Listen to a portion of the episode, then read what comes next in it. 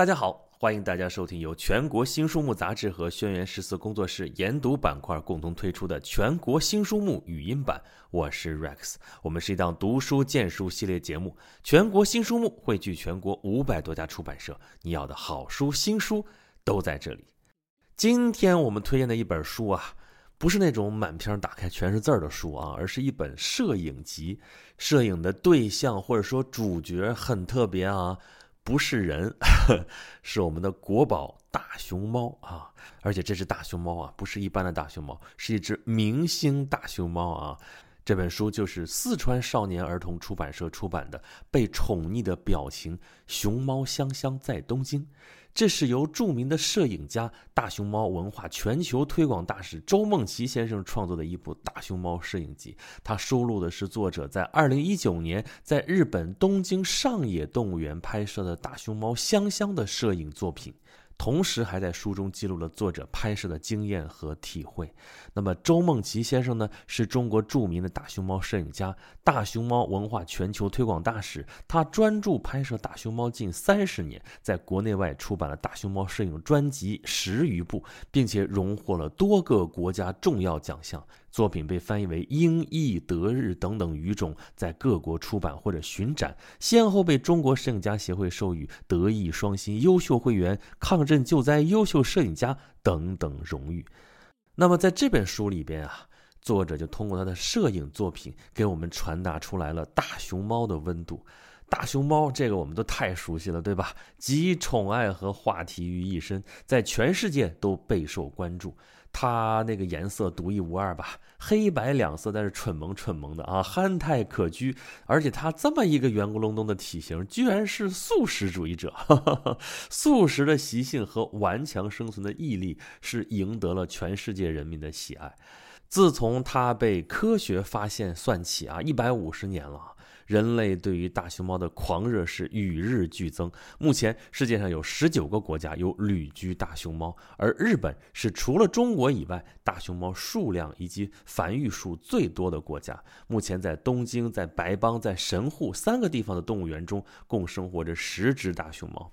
那么，作者走过了很多的国家啊，他看下来，日本国民对于大熊猫这个喜爱实在是最为深情、热烈和感人的。要论世界各国对于熊猫的狂热，日本的确当之无愧是第一位的。经久不衰的熊猫热，指的就是日本国民对于大熊猫的这种狂热喜爱。向外国赠送大熊猫，这算是我们独具特色的熊猫外交啊！如果追溯历史的话，这要回到一千三百多年前啊。当时一代女皇武则天就曾经把两只活体大熊猫和七十张熊猫皮作为珍贵的礼物赠予了当时日本的天武天皇。七十张熊猫皮啊！这在现在看来都不可思议啊！这是首例中国大熊猫走出国门有史料记载的事件，而我们现在说的熊猫外交啊，那都要到一八六九年阿尔曼·戴维正式对大熊猫这一物种进行科学发现之后再说的事儿了啊。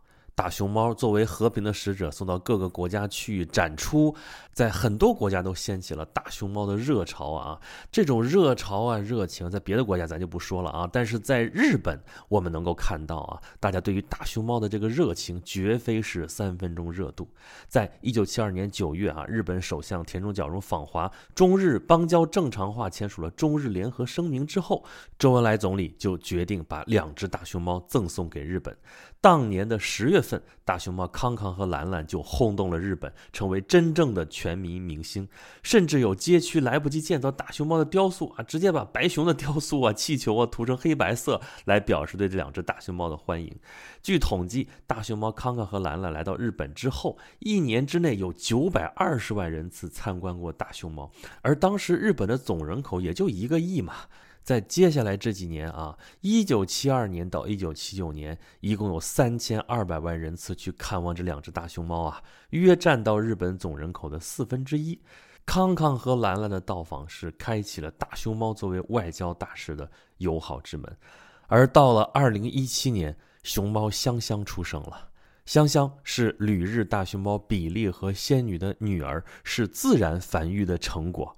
这在全日本那真的是普天同庆啊！啊，要说其中的波折，自然是也不少。所以香香在日本也成为了众星捧月的骄子。你看香香这个名字，就是从三十二万件民间征集的名字当中脱颖而出的。大家不顾烈日严寒，不顾刮风下雨，兴致盎然的排队好几个小时，甚至跨越县市来看望香香啊！所以日本有媒体把二零一七年称为熊猫年。啊，距离日本国民第一次看到大熊猫已经过了四十八年了啊！到了今天，日本国民依然是如此的狂热。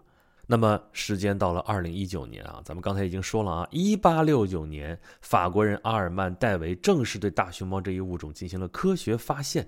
到了二零一九年，这正好是一百五十周年，这也是大熊猫走向世界的一百五十周年啊！熊猫热在全世界上升到了一个新的高度。作者在这一年也是应邀先后到了大熊猫的旅居国澳大利亚、日本、泰国、俄罗斯，开展了多场大熊猫和它的故乡摄影作品展。那么展览期间，自然也就去看望一下旅居在各国的大熊猫嘛，对吧？也是现场体验和感受一下大熊猫在世界各国的热度。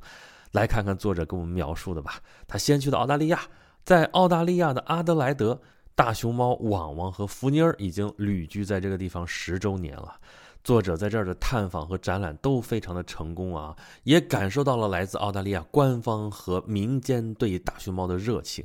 作者的心中充满了感叹，但是没想到到了第二站日本，让他更为震撼。作者到了东京之后，第二天就赶往上野动物园。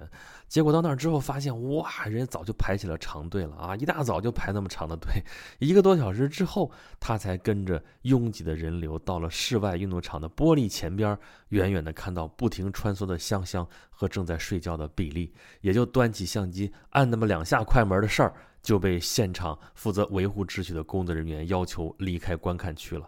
那得多拍几个镜头啊，只好再排队一个多小时，再看香香。这时候香香也开始午睡了。你别忘了，咱们前面介绍过啊，作者是中国著名的大熊猫摄影家呀，他常年是在四川拍摄哈，那大熊猫还不是随便拍呀？什么时候体验过这种光景呢？那后来他又去了好多次上野动物园，又去了白邦的冒险世界。反正日本但凡有大熊猫的地方啊，哪个地方都是长途跋涉，都是人山人海，漫长等待。但是同时，作者也发现啊，虽然阳光非常的炽热刺眼啊，拥挤和等待是让人烦躁不安，但是队列里边每个人都面带微笑与期待，丝毫没有嘈杂的声音。他们拿着手机、相机、摄像机，翘首企盼，都望着同一个方向，想要记录下大熊猫的每一个瞬间。这让作者浮躁的心情被抚平，并且被日本国民的热情所打动。每一次来看香香，千里迢迢，又是飞机，又是地铁，又得步行，还得排队，如此辗转。每次看到香香呢，他还不一定在活动着呀，弄不好就在睡觉啊。他想干嘛，完全凭他的心情嘛。那就算他不睡觉的时候，能不能抓拍到正面，那也得只能靠缘分了哈。这跟作者往常拍熊猫的经验很不一样啊。往常在成都大熊猫繁育研究基地，还有中国大熊猫保护研究中心这些地方，都可以幸福的、毫无阻隔的见到上百只大熊猫。对于大熊猫爱好者来说，四川才是大熊猫艺术的天堂啊。但是在这个地方啊，上野动物园这儿。哎，只能隔着玻璃用那么两三分钟仅有的时间去抓拍，这个拍摄难度实在是很大呀！但是就在这样的条件之下啊，作者反而觉得。香香在他的心里有了不一样的分量。你看，他跟香香隔着一扇玻璃，奋力用快门捕捉他的每一个顽皮灵动的瞬间，大脑飞速运转，双手快速聚焦，心里也是百感交集。一面在工作人员不断催促下移动步伐，一面还要试图更多的按下快门。所以每一次面见，每一次相当于探亲吧，也就这么两三分钟的光景。但是就这两三分钟，回忆起来却像是几个小时一样充实而又多彩。于是，在作者的心里，也似乎对这只大熊猫充盈起了特殊的感情。这样的体验，在他近三十年的大熊猫拍摄生涯当中，也是独一无二的。也正是在亲身体验了在日本拍摄大熊猫的辛苦之后。作者才明白了那些日本的大熊猫粉丝，他们每一张定格都是极为不易的。而作者也认识了好多日本的超级大熊猫粉丝，有的是辗转于中国跟日本的各大动物园啊，到处去拍熊猫、看熊猫；也有的数年来风雨无阻，每天去上野动物园拍熊猫。这些人对于大熊猫的热爱近乎疯狂。